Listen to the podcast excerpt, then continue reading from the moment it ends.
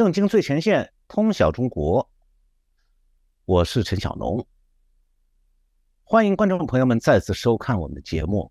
今天呢，是我为观众朋友们准备了介绍一个中国最新的动态，就是中国的地方政府财政啊陷入困境之后啊，中国发生了种种的乱象，接连在发生。那这些乱象毫无疑问会影响到未来中国的政经济社会局势。我们频道呢，除了台湾时间每天周周三晚上播出我的新节目之外呢，也在节目播出之后呢，开通了会后聊天室。那很高兴啊，有很多热情的观众朋友们加入我们聊天室啊，大家可以交换看法，互相交流了。那也要特别感谢有些观众朋友们对我们的频道热情资助哦。那这个直播的会后聊天室，所有的观众朋友们都可以及时收看或者事后收看我们的直播。那凡是订阅我们频道的观众朋友呢，就都可以进入聊天室提出问题，然后加入交流。所以我们欢迎更多的观众朋友们来订阅我们节目。那么订阅我们这个节目啊，其实是免费的哦。同时呢，我们也欢迎还没加入会员的观众朋友们成为我们频道的会员，这样你们就能收到有关我们节目内容还有直播的各种最新的资讯了。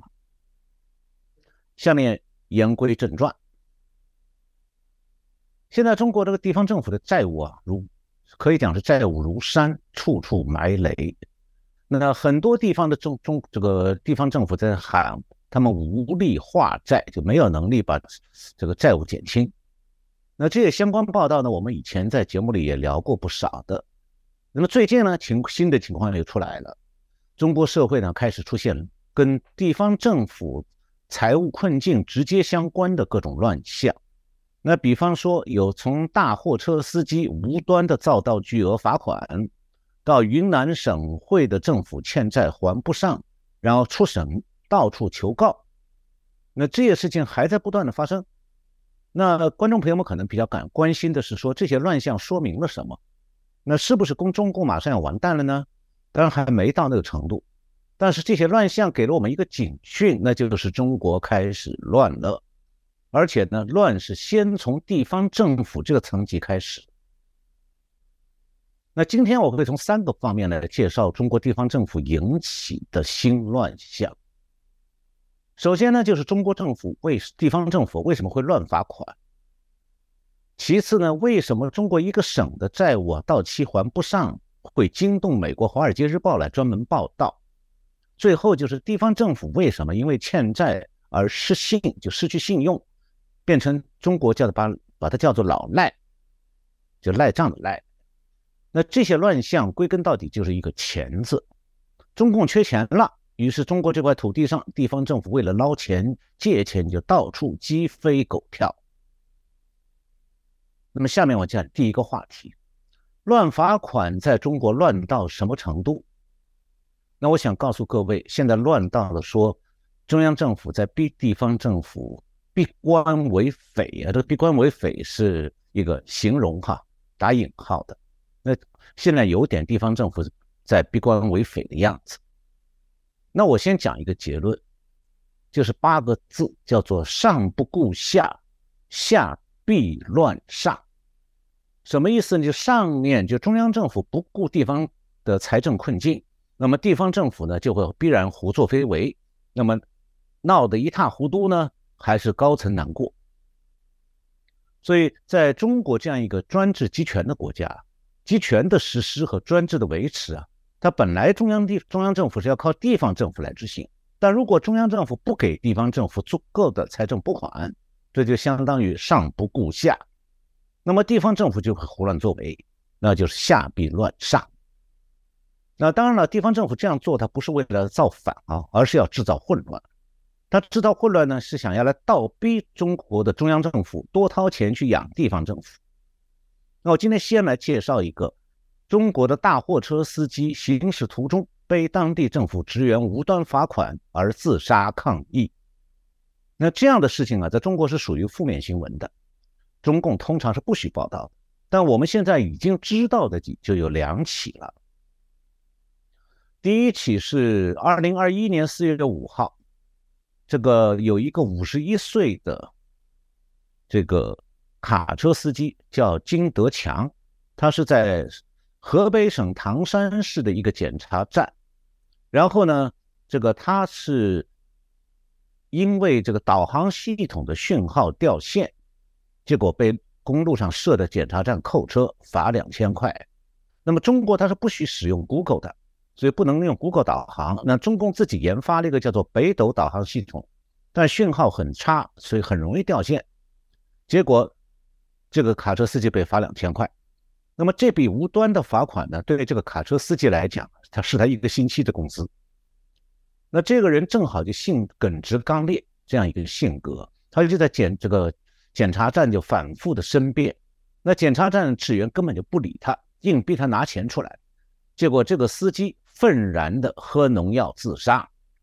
他在遗书里写道：“我不是不值这两千块钱，我是为了广大司机说句话。”希望唤醒领导对这个事情的重视。这是一个很典型的中国底层劳工的生活和命运，而且呢，我们看到他到临死都不敢对当局讲半句重话，他的命就这样送掉了。那第二起呢是这样：二零二一年四月十二号，大货车司机赵红军从山东的淄博出发，载着货从山东去广东。那出发的时候，他这个整个大货车整车过磅的时候是四十九点八九吨，嗯，中共规定说不许超过五十吨。那么他一路上从山东沿途经过江苏、安徽、江西三个省，然后到了广东省的英德县，沿途一共经过五个重量监测站，每次都称重的。这五个监测站走下来，没有一次超重。然后四月十二号。他到了广东的清远县，然后接稽查人员就拦车去过磅，这结果称重说是五十点二四吨，那么当地的稽查人员就扣车罚款，驾驶记录还要加三个点，那这个赵红军就非常着急了，因为一路上检测的车都不超重嘛，而且他的上一个广东英德的检测站称重还是四十九点六六吨，结果一下子变成五十点二四吨了。那么车辆被扣以后呢，他不但要交罚款，还要因为他交交货期延误，他还要向这个客户支付违约赔偿。另外，他的驾驶记录还要加三个点，搞得不好，的饭碗就没了。那么，像他超重这个幅度就是五十点二四吨，有多严重呢？中国交通运输部和公安部二零零七年有一个规定，就是载重卡车超重的规定。规定是说，超重一吨以内的，一律警告后放行。那么赵红军想，那根据这个规定，那根本不应该罚款，也不应该罚他驾驾照上的点。这而且他车根本就没有超重，然后他也同样的跟前面一个呃司机一样，反复的申诉。那么检查站的人也是根本不听，然后他又去多次的拨打当地市长的热线，也没有用。最后，这个赵红军是在稽查站一个大厅里头选择自残，用刀在他手背上划了一个十多厘米长的刀口，然后被送到医院去急救，缝了十四针。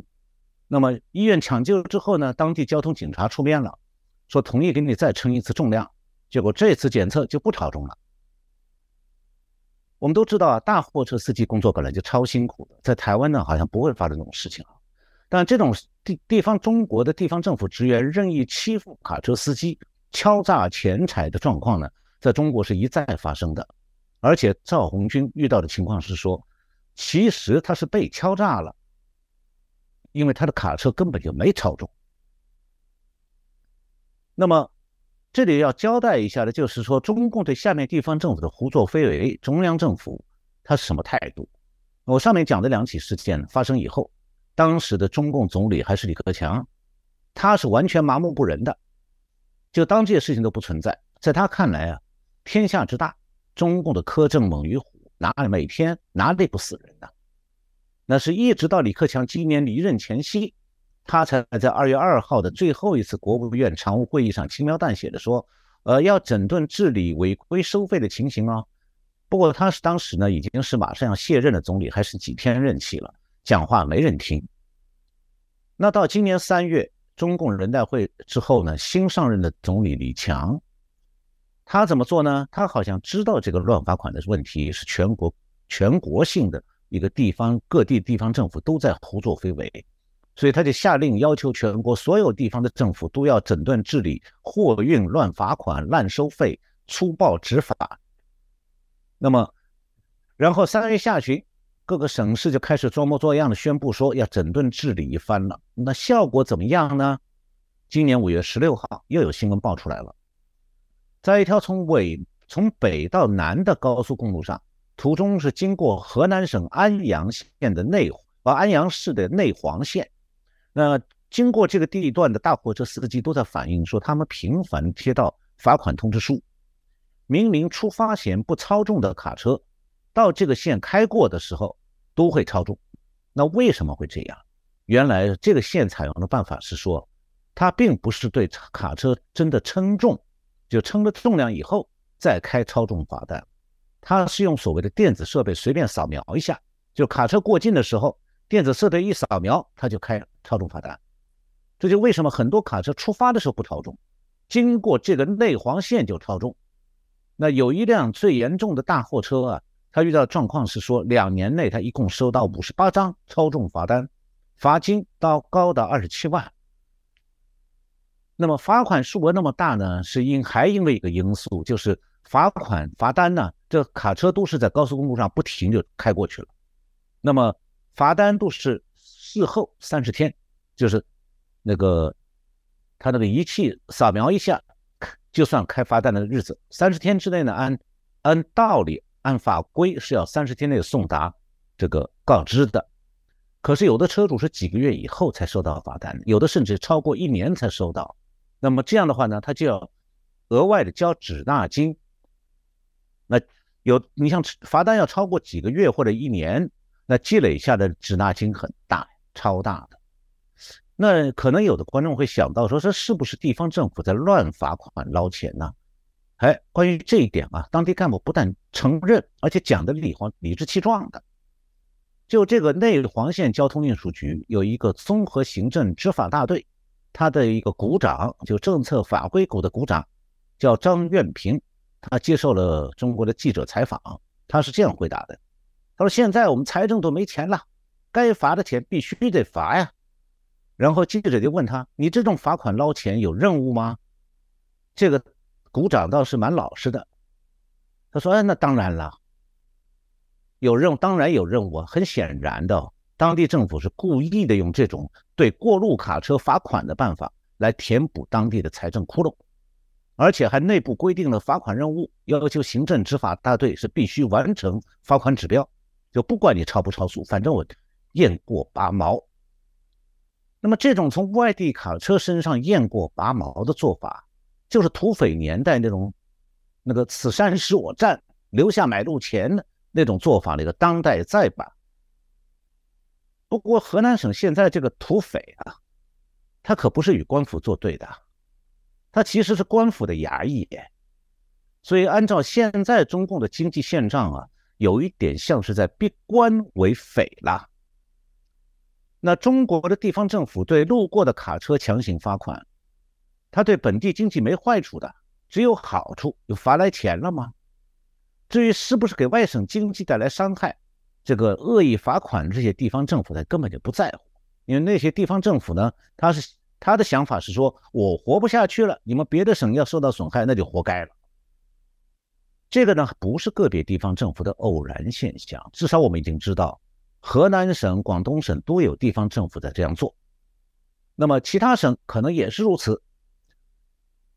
中国的这个国务院的交通运输部是三令五申要杜绝货运乱罚款、乱收费，把这种罚款叫做趋利执法，这讲的很好听啊，其实就是动用执法手段来捞钱。但是呢，中南海根本管不住这些胡作非为的地方政府。这就是集权专制下的中国啊，下级政府可以胡作非为，它的真正目的呢，其实是破坏了经济，然后逼中央政府为地方政府的债务窟窿掏钱。这就我前面讲的下弊乱上。那我今天呢，这个第二个部分，我就要讲地方政府下币乱上的第二种情形，那就是地方政府的债务到期了，到处求告还不上。那这个现象呢，最近啊是在云南省的省府昆明市爆发了。那对中共来讲啊，这个坏消息最好是秘而不宣的。结果呢，这个坏消息从中国是一路传到了美国华尔街。五月二十六号，《华尔街日报》因此特地刊登了一则报道。能够让《华尔街日报》报道中国一个地方政府的债务问题啊，说明这类债务问题已经非同小可了。它不仅仅是昆明现象，而是涉及全中国的中国现象。我们知道有一句话叫做“出来混总是要还的，迟早要还的”。这句话通常是讲黑道人物的人生的。那么现在啊，香港有家媒体就把这句话用到了中国地方政府头上了，讲的就是呢，你们地方政府借的钱，你总是要还的。你花借来的钱的时候很爽的，很神气，还起来就要你命了。那么昆云南省昆明市的事情呢是这样爆发的。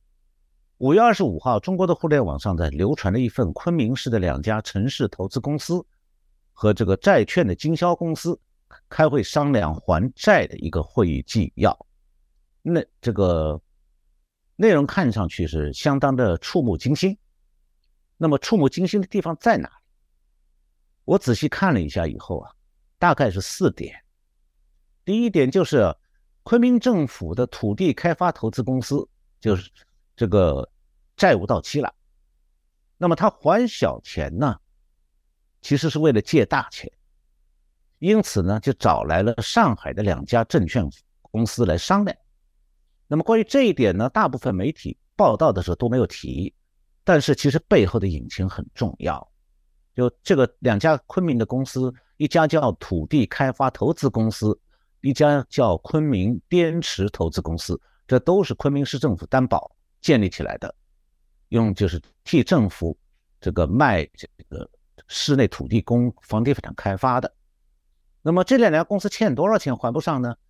这个前面一家公司债务是两亿，后面一家是十亿。那么这两家公司的到期债券没办法向投资人兑付，这是所以的这个之所以昆明的投资公司要找上海的证券公司来开会，原因是说昆明市政府所属这两家投资公司啊，他关心的还不只是。已经到期的这个债务，还他关心大笔的没到期的债务，其中这个滇池投资公司就第二家公司，它的债务至少有一百四十二亿。那这些债务呢，都是发行地方这两家公司自己的债券来融资的。那昆明市政府是根本没有能力来还债，所以他只能让这两家公司啊不断的借新债还旧债，也就是说把还债时间往后推。那么这样的话，他就要靠证券公司来帮忙了。那证券公司关心的是什么呢？就是说，你昆明市政府啊，你们的这个投资公司有一笔到期债务还不上，那发行新债券就没指望了。结果呢，你其他的债务就没办法用借新债来还旧债。那么那个时候，昆明市政府就像一个公司一样，是要被逼倒的。所以啊，问题的严重性是在于说，到期债务。这个转成后期债务啊，这个后续的债务啊，能不能够通过借新债还旧债来延期？不然的话，昆明市政府就要破产。这是这个昆明市这个案子的第一点。那第二点就是昆明市政府真的已经穷到没办法混了，要恐怕是快要破产。因为今年初的时候，昆明市的财政基本上就处于破产状态。那么，连市政府的公务员欠薪也一度欠了两到三个月。那么，在这种困境下呢，让昆明市政府更加焦头烂额的是说，为了给这两家昆明市的投资公司筹措还债的钱，市政府已经用尽了一切办法，连违法的手段都用上了。根据现在我们看到的消息啊，这两家公司当中，这个他们只有这个前面一家公司两亿债务勉强兑付了。那么昆明是为了这两亿呢，也用尽了所有办法，他只筹到七千万，怎么办呢？最后是市财政局出面去借了一亿三千万。那他怎么借的？他是拿未来的税收做担保、做抵押去借钱的。但这件事情是违法的，因为你税收不能拿去做抵押借钱的。那即便如此，这家这个第二家公司有十亿到期债务，还已经是实在没办法还了。所以我们现在在讲说，昆明市政府已经濒临破产，一个省会的省会市政府濒临破产，一点都不夸张了。那第三点呢？昆明这个案子还有个特点，就是市长当上了强叫花。那叫花子我们知道要犯的时候都是博取路人的同情不过呢，叫花子当中还有一类也很蛮横的。中国有个词儿叫他们强叫花，就是用硬要的办法逼路人给东西给钱。那昆明这个副市长在当时啊，就是这个五月下旬的时候。这个严重的窘困之下，他怎么办呢？他带着这两家投资公司的董事长跑到上海去，向上海市政府要钱。那人家说你跑到外地一个市政府要钱，有道理吗？其实没道理，没有理由。他勉强用个说法，就说啊，我们每年中央财政拨给我们钱都是从你们上海拿来的，你们上海转给我们的。那我们现在没钱了，所以找你们要。那这个理由成立吗？不成立的。所以他这个叫花子哈，有点像是强叫花，就强行要要要钱。那上海市呢是上交中央财政，有每年要上缴一些钱。那么中央财政财政部呢在下条子给上海说，你把多少数量的钱划到云南去。那么当然了，财政部也不一定说上海的这个钱上交中央的一定是给云南的，他也可以划给别的穷省啊。所以上海市又不欠云南的钱，上海是根据中央财政部下的条子，把这个钱转走而已。所以昆明这个市长他没有理由去逼人家给啊，因为上海是要听中央的命令才转账。从道理上讲，上海转上交中央的钱，虽然还留在上海市财政的账上，但那个钱已经不是上海，那是中央财政部的钱，上海市政府一毛钱都不能用，更加不是昆明市长说了算。那么其实呢，今年上海市自己也穷，今年一季度上海的税收少了十二点五帕了。那不管怎么样，上海再穷，昆明这市长照样跑去硬要。那第四点呢，就是昆明、云南省还有昆明市啊，不是中国最穷的地方。那是不是欠债最多呢？也不是。那那两家昆明的土地投资公司啊，它不是云南唯一欠债的公司啊。就是政府开的公司。那么，二零二二年，云南全省地方政府一共欠下了，到年底的时候欠下三千五百七十八亿的债务，其中昆明市是占六成多。那这些债务都是还不上，都要靠借新债还旧债。那全中国公布债务数据的这个地级市一共是三百一十一个，那昆明市的债务规模算多少呢？排名十九。而已，这说明说昆明的状况在中国非常普遍的。昆明市的财政如此窘困，其他地方财政也相差不多了。现在呢，我再讲最后一个话题，就中国现在各级地方政府这个下笔乱上的第三个现象，就是政府失信当老赖。那么在中国呢，欠债不还，俗称老赖。那你一旦要是这个欠债不还这件案子进入民事诉讼判决下来，这个老赖呢就会被公布在失业失信的名单上，从此信用破产，不能再借钱了。那么大家听说过这类情形，想必都知道，说凡是列在失信名单上的，通常都是破产的个人或者公司。还有就是各级政府管的法院呢，他是负责公布失信名单的。但是中国有个奇迹。我不知道全世界还有多少个政政府这样做的。在中国，现在是一级政府或者政府下属的一些政府机构，现在都被列在失信名单上。那我当然这种事不会发生在台湾的，但在中国是真实的。那昆明市政府现在怕的也是这一点，因为中国地方各级地方政府像昆明市一样，都是欠下巨额债务的。那么今年三月一号的节目当中，我曾经介绍过。两年前啊，中国的中央和地方政府的债务余额是高达一百一十兆。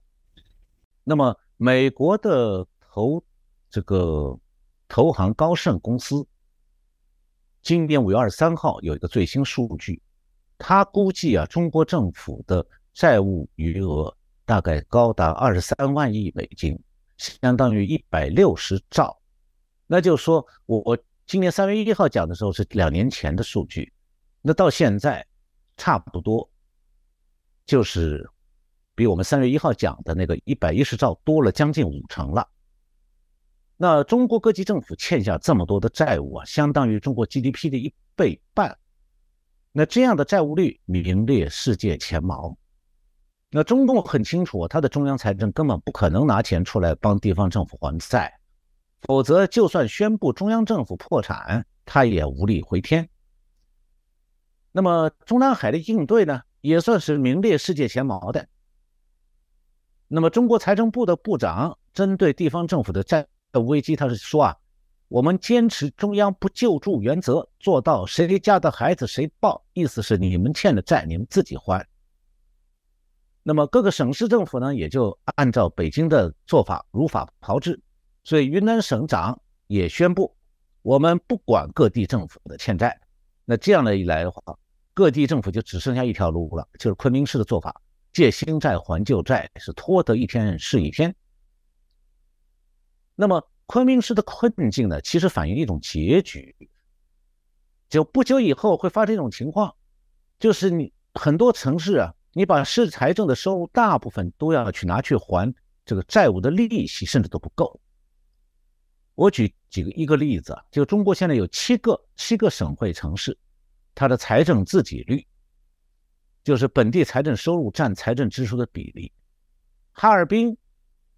就黑龙江省会是二十九点二帕，青海省省会西宁市是四十点五帕，吉林省省会长春市是四十点六帕，重庆是中央直辖市四十二点八趴，广西的省会南宁是四十五点四趴，银川是四十五点五趴，这个是宁夏自治区的首府，还有内蒙自治区的首府呼和浩特是四十九点八趴。那这种局面说明什么？中央财政拿不出钱来补助那么多缺钱的地方政府，那地方政府只能靠借债度日，而且还说明一点啊，这种财政亏空啊，他只是在讲地方政府日常开支的困难，那要想偿还他的巨额债务根本就没有办法，所以昆明市政府目前的状况呢，会陆续在很多地方重演，那最后是什么结果？最后就势必啊，让中国的地方政府因为财政严重困境。新债借不来，债务到期无法偿还，然后呢，就政府失信当老赖。那其实这种状况一年前就已经露头了。去年二月，中国有四百八十个政府机构被纳入了中国的失信执行人名单。当然，其中大部分呢是基层的乡镇这一级的政府，欠债还不上。但是其中有二十个副省级的城市，还有省会城市的区政府、县政府也在失信名单里头。那么成为老赖的地方政府最多的在河南有七个政府，黑龙江有五个政府在失信名单上。那么那个时候呢，政府就是一年多以前的时候，政府失信的原因多半还是合同项目啊欠款不还。还那时候还没有发生说债券到期不还的。那昆明市的案例说明啊，地方政府因为债券到期不还而失信当老赖啊，不久可能就开始蔓延了。到那个时候，地方政府就急红眼了，他就会不管不顾，他会挪用社保基金、医保基金，一切财源，他也不管违法不违法，反正他总不能让公务员长期的欠薪，饿肚子吃泡面。同时呢。中国各级地方政府裁撤机构、裁撤公务员就会普遍化。那到了这种时候、这种状况下，中央政府的号令下到地方就越来越不灵了。因为啊，人家饭都没得吃，谁还会认真办公啊？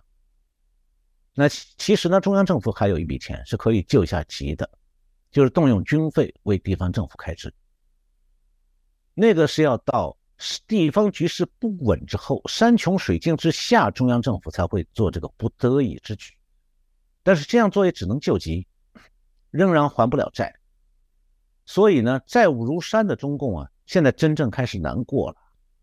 但是哦，哪怕是缩减大笔军费，它也不会出现山穷水尽疑无路，柳暗花明又一村的那种局面。那我去年在电话里讲过，呃，在节目里讲过，就去年五月二十五号，中国国务院召开过一个全国稳住经济大盘电视电话会议，那各个省市县的官员都通过视频参加了会议。会上，李克强当时的总理讲了一段话，原话是这样：他说，最近已经有几个省给国务院打报告，想要借钱，那我在这里明确的跟大家说，我们要确保今年的军费、国防开支，其余。就靠你们自己了。那上一任总理李克强当时讲到军费，嘴还是蛮硬的，因为习近平不许他动军费。那么现在现任的这个总理李强什么时候扛不住了？他会不会迫不得已去找习习近平，说你能不能压一点军费，军费减少一点？那习近平会不会点头呢？我们就静静的观察哈。那么在中国啊，现在讨债。是个很兴盛的行业，在中国的地方政府和企业还有个人大量欠债还不上的情况下，中国是有一个行业如雨后春笋，百业萧条，讨债公司十分兴旺。全中国有三千多家催收公司，就是讨债公司。那么其中有一家最大的是湖南的，叫做永雄集团。这家公司啊。